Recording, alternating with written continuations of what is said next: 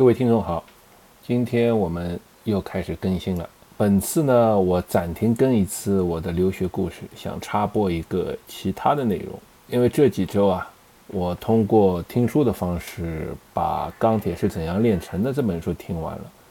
听完了以后呢，又颇有感触。我也不想等到留学故事更完再来讲，因为我也不知道我留学故事可以讲几期。那预计十期以上是肯定的。那么，所以我就插一期，嗯，插一期其他内容，留一些故事下周更新。反正就这样吧，我自己的节目我做主，对吧？呃，我觉得有时候兴致来了，想更啥就更啥。嗯，请各位听众老爷们容忍一下。《钢铁是怎样炼成的》这本书，我相信，只要但凡是中国人，绝对都是听说过这本书的名字的，但是恐怕看过的人就不多了，尤其是现在这个年代。即话说来，即使以我小时候那个年代，其实看过人就相对少了。但如果看的多的人，恐怕是我父母那个年代吧。呃，这本书就是属于那种传说中的名著，但是没几个人看过的系列。呃，同时包括这还有什么类似于《简爱》啊，《呼啸山庄》啊，或者《战争与和平》这些，巴拉巴拉这些啊。好的，话说回来，这本书呢，这讲的是就是。嗯，苏联独立的呢，差不多时间，非常非常有年代感的一本小说。它的前半部分几乎描述的是当时的一些场景吧，或者一些时代的故事。下半部分呢，说教的意味稍微重了一点点，因为毕竟是苏联成立了嘛。那当呃，那是会会和就是国家成立以后会有一些斗争，那是在后半部分。这本书确实是蛮蛮有意思的，嗯，不光是因为它的里面的这段历史，其实和我们这个国家的历史是蛮像的。从最早想办法独立，外国势力的干预，然后在那火热的年代里，所有人全心全意，不顾自己的牺牲，而为了这个国家而前进、奋斗，那真的是一模一样。由此啊，我就想说到两，看两，就想说两点，一个是呢，就这真的是一本英雄主义的书。我作为一个男性的视角来说，我们，我强调男性视角，并不是说一个好或者一个不好哈，而只是说，可能基于性别的关系，视角会略微有所不同。这本书给我传达的就是一种英雄主义。这个主人公保尔柯察金。从他最早开始革命的年代起，他就全身心的投入到革命工作去。他的年龄很小的，我以前一直以为这本书是写到中年以后的，后来听了以后才知道，他把整个他的整个这本书的历程啊，可能就这么六到八年的时间就把它完成了，或或者就十年左右吧。这是就你可以想象把。因为这本小说是有作者的半自传体的性质在里面，他是把可能是把作者半个人生的经历浓缩在这十年里面爆发出来。这当然从小说的写作来说，这样这样的写法更戏剧性，也更也更冲突也更激烈，很好看。但是如果真的你读进去，把这本小说读进去，那你看到主人公在那么短短的十来年时间里，几乎把整个的生命的火花，整个生命的热量给迸发出来，那种冲击，那种动力是非常打动观听，就是观阅阅读者的心的。读了这本书，最大的感觉就是英雄主义。然后呢，我在听完这本书以后啊，我就又去把《老人与海》听了一遍，这是完全两种不同风格的英雄主义。《老人与老人与海》是一种个人主义的英雄主义，而《钢铁是怎样怎样炼成》是一种集体主义的英雄主义。虽然它是一种，虽然它只着主人公只着眼于一个人身上，但是他的身上可以很明显的看出，它是一种集体的体现，而不是一种个人英雄主义。说到这儿，我就不由得想起来，苏联和以及苏联以前的那俄国的那个那种文学和艺术，真的是人类艺上艺术史艺术史上的瑰宝。我们首先说音乐，那么柴可夫斯基这样一个名字，是所有稍微接触一点音乐的人，或者我们狭窄一点，喜爱古典音乐的人都永远无法绕过去的高山。没法在这个声音的节目里，我我也不觉得不不合适，在这里放一段音乐给人家给大家听。柴可夫斯基的音乐，我觉得很难用音语言来形容。在这方面呢，我看过一个电影，这部电影的名字叫《音乐会》，它是一部法国音乐片。大致故事讲的是，呃，曾经是俄罗斯呃俄苏联时期的一个指挥家吧，那因为苏联解体，所以他被打倒。去做了清洁工，然后他利用一个机缘巧合的机会偷了人家邀请乐团去演出的一个文件，召集了一帮都被扫地出门的乐团成员一起去法国演出了一场《踩小鞋》。以我个人的体验来说，从来没有一部电影能把音乐和视觉艺术结合的那么完美。我自诩我还是很喜欢听音乐和。但是，我从来不知道能从《柴小协协里，柴可夫斯基第一小提琴协奏曲嘛，里面看到了一个人的人生，他青春的迸发。我词穷了，没法形容。我强烈建议大家去看一部，看一下这部电影。那至于说说到苏苏联以及前俄国的文学艺术的话，那么我想更是不需要我来在这个节目里做介绍。不管是列夫·托尔托尔斯泰、果戈里，都是人类艺术上的一个丰碑。为什么我这么有感触呢？我可当然可能是因为我本身带着光环在看这这个苏联以及苏联之前。我我我这个说的太累了，俄国、苏联，那那我们就统称苏联吧。苏联、苏联以及苏联前，这个 我要每次都要说俄国和苏联，我觉得好绕啊啊。那么。就是说，前几年我有机会去了一次莫斯科，到了那边呢，这个那时候那个呃俄罗斯其实经济状况不太好，嗯，很多人就会开着私家车出来做类似于我们滴滴打车这种生意，就做接送嘛，就甚至于你正在路边站一会儿，就会有司机跑过来，哎，你要搭车吧？你要去哪儿吧？他们就会来问，就是大大都是一些私家车在工在做这些事情啊，所以呢，那天就是有一辆车到到那个。机场来接我们几个人嘛，我记得很清楚。上车一坐下来，我就很震撼，因为这辆车很明显看得出是一辆私家车。这个司机啊，对车子还蛮喜欢的，而且还蛮有个人风格的一些装饰。为什么我震撼了呢？他当时收音机里竟然在放歌剧啊，在放歌剧啊！啊，你可以开玩笑说，哈哈，不过我就像北京司机在放京剧嘛。但是当然不是那个意思，对吧？歌剧的。在欧洲的地位也不是京剧可以比的。我是去过不少国家，也算走南闯北不少地方。我是第一次听到有人在有个司机，或者说不是司机吧，因为这可能是一个呃白天是一个工作的普通人，他在在听歌剧。一般来说，人听歌剧嘛，都是啊，作为我们这么说吧。一般来说，人家总是把歌剧好什么的当做一种艺术欣赏啊，当做什么什么的，对吧？普通人，但是他在他来说，好像这对他来说就是一种休闲的日常的一种做法。那我在想，当时我就在想，这个民族的艺术底蕴得有多深厚啊，他才能这么做？我在我在莫斯科旅游的时候，我住在列宁格勒大街边上。那如果大家有机会去过，那应该是去过列宁格勒大街哈，双向。各五车道，就是来回十根，可以跑，同时跑十辆车。哇塞，我真的是，一碰到下班堵车，这个真是太震撼了，感觉整个城市的车都在这条路上。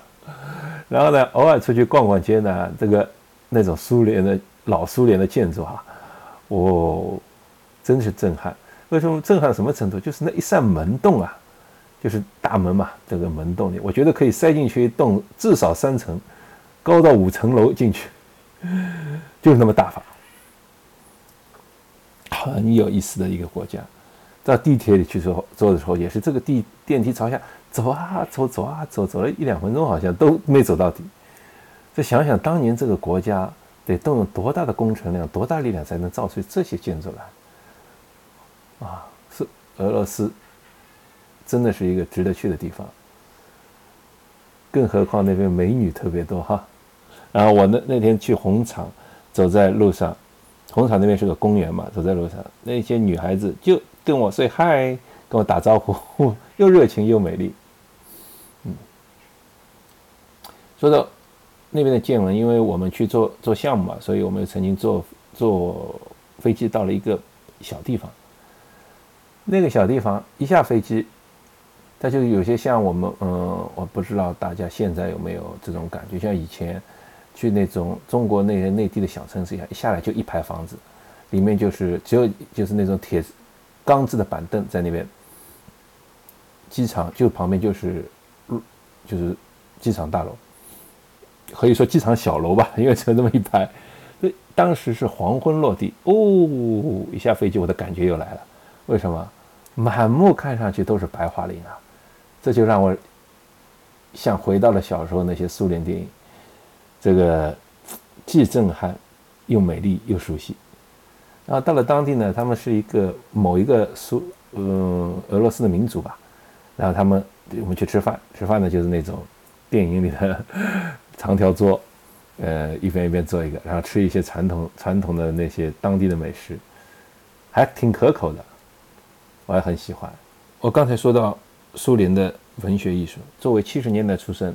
那我小时候那十几二十年，可以大家可以想象嘛，很多看到的作品，不管是书籍啊，不管是电影啊，都是那些年代的东西。那比如说书籍来说，我除了我刚才说的《钢铁怎样炼成的》，还有我一直很喜欢的，呃，我爸爸推荐给我的《船长与大卫》，我准备找时间重读一遍。重读完了再来跟大家分享哈，然后还有一一本书，这是我我觉得是书书籍史上啊很少有的书信体的作品之一。但是我现在当然我不是一个看书特别多的人，我现在看到过的关于书信体的小说就那么几本。一是就是现在近代的那个，就是前应该说前几年吧，不能说近代，前几年的日本的小说叫《三茶花文具店》，它是通过一封封信的形式和信之外之外的故事，把很多人的经验、人生的片段串联起来，很有意思的一本书，我也推荐。另一本比较有名的书信的小说呢，就是《茶令十四街》，《茶令十字街八十四号》。也是非常好的一本书，我推荐推荐给大家。这本书呢，曾经还改编成电影，由安东尼·霍普金斯主演的。我看了这本小说以后啊，特别喜欢。好，找了好久这部原版电影电影，啊，找找了好久这部改编电影，可惜找不到。如果各位有谁知道这部电影哪里有下载，哪里有看看的话，请告诉我。我很想看这部电影，在豆瓣上呢，这部电影是排到了八点六分，这本书是排到了八点二分。然后还有一本关于我看过的书信体的小说呢，就是俄罗前苏联的没有寄出的信。我当时已经不记得了，这是我爸爸推荐给我的呢，还是我偷偷的从他的禁书储藏书柜里偷出来看的？对的，我从小从我爸爸这里偷了很多书看，他们想尽办法。那时候我家里的书很多的，他的床边都是一叠一叠，堆垒起来的书，至少垒到半人高。但是不管他把书藏到哪个地方，我都能把书找出来。不管是武侠小说，或者是卫斯理等等，这本书是从他的秘密书柜里我翻出来的。可能是他跟我介绍过，我已经太久不忘记了。但这本书，因为我记得，我觉得为什么他当时把它藏在禁书书柜里呢？可能是因为这本书谈到了人类的那种爱情，呃，它是一本以爱情为基调的小说。在那个年代，人嘛，多少有点保守，不像我们这个年代哈。我今天在今天在录这个节目的这一天，我还写了。一篇关于谈感情的公众号文章，我的公众号因为是我的孩子都能看见，所以由此可见我对这个话题并不忌讳。我欢迎他们如果看了以后又赶出来跟我交流。嗯，所以就说这三本小说，至于其他的那些太有名的名著，我也不配去讲。嗯。那我觉得我可以喜欢重点讲一讲的还是苏联电影，我从小还是很爱这个电影这个文学形式的。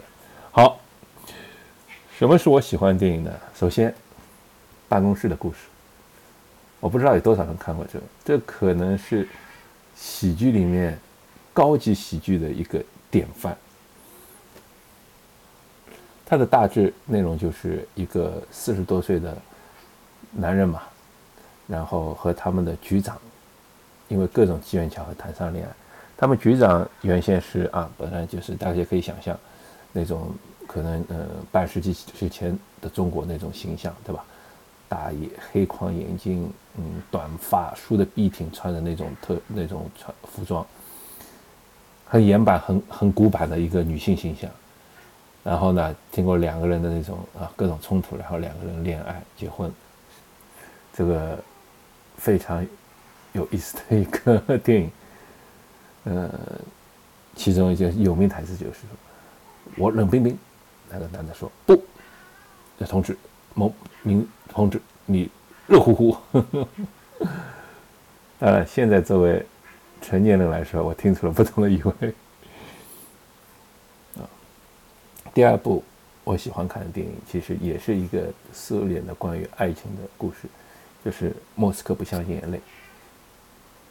这部故事它讲述的大致上是一个年轻的女性吧，他因为无知或者青春，他被人欺骗，然后生下了孩子，然后他自己一个人呢，就是带着孩子抚养长大。之后呢，通过呃各种机缘、各种电影里安排的机缘吧。又重新找到了爱情，这样想讲的第三部电影呢，就是两个人的车站。呃，我其实没有看过《爱在黎明佛晓前》和《爱在》，就是这个系列的两部电影。但是我觉得这类电影可能可能是我浅陋啊。这个是这类电影里它的前辈之一，就是这个两个人车站，就是一个男两个异性，一个男性一个女性，他们因为机缘巧合。被困在了一个地方，然后呢，在下一班车或在某一个约定的时间之前都没有任何的呃办法，所以他们两个人由矛盾冲突到互相产生感情等等，呃，非常也是非常好看的一个电影。一部是《运虎记》，这个电影真的是我童年快乐的源泉啊！我像我记得我就看了不止一遍。它的其实很简单，就是有一次一条船运只老虎。但是老虎中间逃出来了，不是很复杂的故事，那由此产生了一系列的笑话。嗯，另一部电影就是我现在我想可能会更有名一点，可能大家都会听过，甚至最近几年还拍了电视剧，就是《这里的黎明静悄悄》。那部电影在中国上映的时候，还是曾经是被动过刀的。它其中有一个女兵们洗洗澡的镜头被剪掉了，中国特色嘛，对吧？嗯，但是当时我们看作为一个战争片来说，第一次看到不是那种宏大的叙事，呃，飞机打包打两下，而是这样一支有可以说是由业余女兵组成的一支队伍，一个一个的在战场上死去，真的是打动人心哈！不光是文学艺术啦，那嗯，前苏联在科学，苏联前苏联前俄国在科学上也是发达的很。那我不知道现在还有没有人看。但是我曾经，在我童年也是给我很多快乐，然后我也买了一套给我孩子看，可是他们好像没有我那么感受这种快乐了，那就是所谓的趣味系列，趣味物理物理学啊，趣味力学啊，趣味几何学啊，等等的这么一大套书。嗯，我到现在我依然认为这是一套非常非常好的科普著作，可惜现在孩子们的选择太多了，他们。大概很难沉下心去去看这样一个系列了，拉拉杂杂讲了一些我的感触吧，也补充这样一些故事。我再回头再重新讲两句关于钢铁是怎样炼成的。我觉得这本书可能对于我们中国人的这种这种嗯感触啊，可能会比其他国家的人更多。因为就像我前面说过的，两国的历史在早期啊有惊人的相似地方，从寻求独立到独立到发展，几乎都是在周围环绕着。各种不友善的眼光下进行的，而两国人民呢又迸发出相近热情。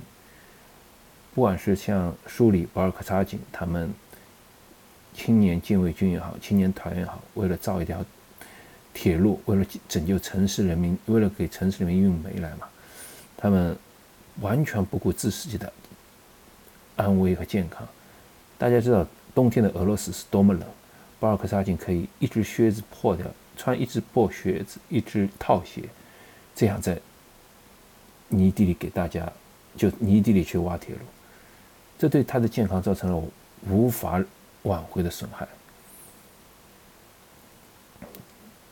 这种事情放在其他地方，我不知道会不会发生，但是在中国的早年是完全会发生的，一模一样。那我们都是从那个时代经历过来的，我们是完全可以体会这种精神。那更让我感慨的是，就是俄罗斯啊，现在的俄罗斯和以前的那前苏联之间千丝万缕的关系。前苏联因为自身的问题没有顺利的成长起来，过渡到现在俄罗斯。现在俄罗斯几乎不可能再有什么发展了，它就这样了。但是现在中国可能是走上了一条幸运的、适合自己的道路。